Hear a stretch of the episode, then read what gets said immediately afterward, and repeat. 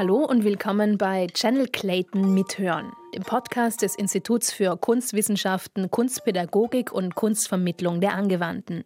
Ich bin Anna Masona und in dieser Episode erzählt Laura Lang von ihren Tanz- und Clubbeobachtungen. Laura hat ihre Abschlussarbeit über Tanzformen in der Clubkultur der Gegenwart geschrieben und sie hat dafür drei Nächte protokolliert und interpretiert. Tanzbewegungen zu beschreiben ist gar nicht so einfach, kann aber viel Spaß machen. Das hören wir gleich. Also ich war einmal in Wien fort in einem Club, einmal in Berlin mhm. ähm, als quasi internationaler Referenzpunkt und dann auf einer sogenannten Free Party in Wien. Also ein unangemeldeter Rave.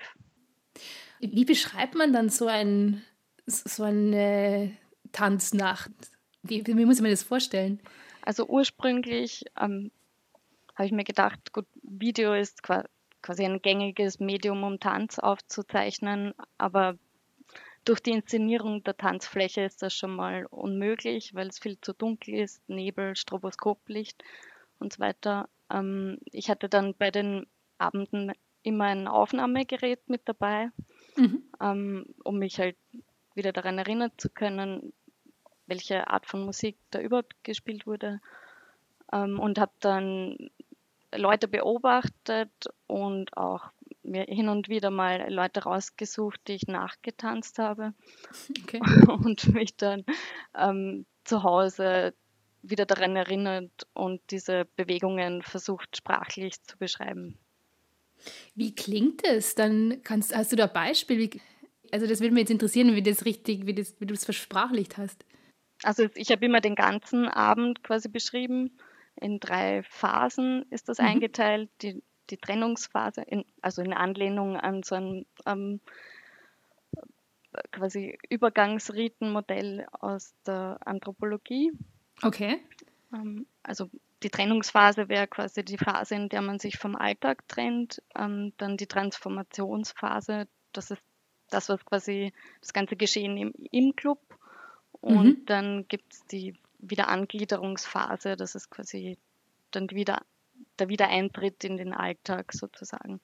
Und in der Anthropologie wird da ein bestimmtes, äh, was, ist, was, wird da beschrieben, irgendwelche rituellen Handlungen oder irgendwelche Trance-Geschichten? Genau, also ursprünglich ähm, wurde es dafür verwendet. Äh, Victor Turner hat das dann auf, ähm, also im Zuge des äh, Performative Turn in den Kulturwissenschaften auf Theaterräume ausgeweitet. Oder auch um sowas, es wurde auch verwendet, um sowas wie Performancekunst zu beschreiben. Okay. Oder Aufführungen mhm. generelle. Okay, magst du ein bisschen was vorlesen? Okay, also das ist jetzt ein Fokus auf den Oberkörper.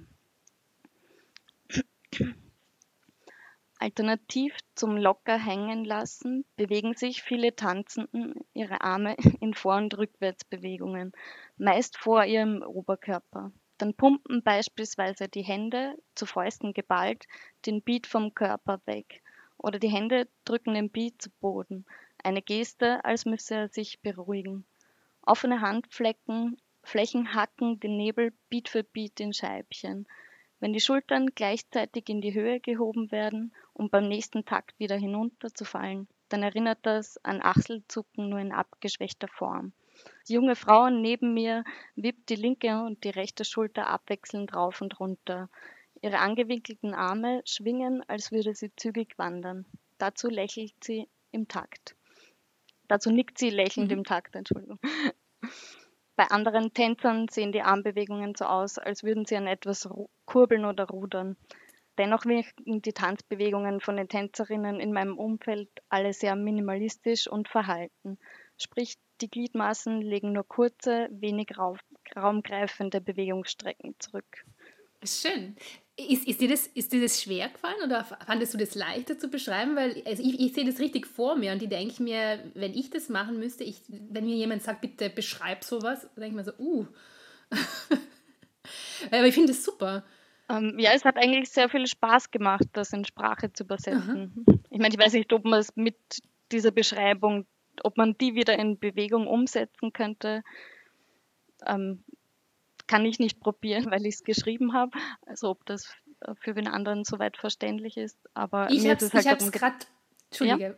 Ich habe es gerade äh, probiert hier, so bei mir im Zimmer. Und ich, und ich habe auch die Leute vor mir gesehen. Also ich kenne, ich meine, es sind ja auch irgendwelche so, so sozusagen Standards, die sind so irgendwelche Konventionen dann natürlich. Und ich sehe die Leute auch vor mir, wie sie so tanzen. Sehr gut. Ähm, nein, also das war, ähm, hat eigentlich sehr viel Spaß gemacht.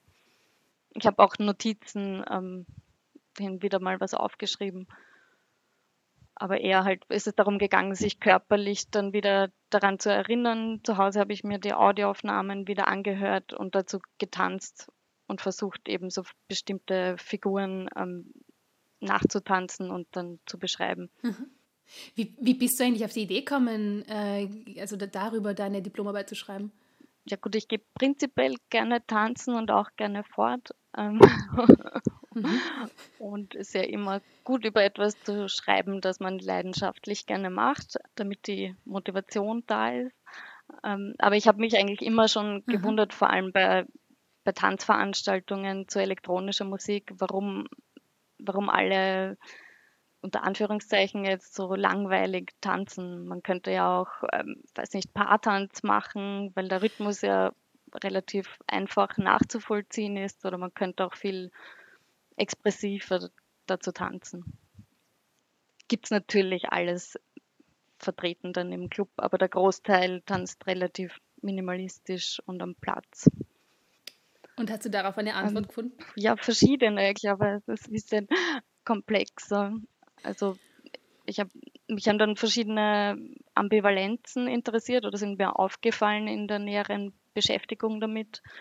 Zum einen eben diese Ambivalenz von, wo ist das Einzelne und wo das Gemeinsame im Tanz, weil man den Tanz mhm. ja streng genommen schon als Einzeltanz beschreiben könnte, verglichen mit Walte, Walzer zum Beispiel, wo man halt direkten Körperkontakt hat.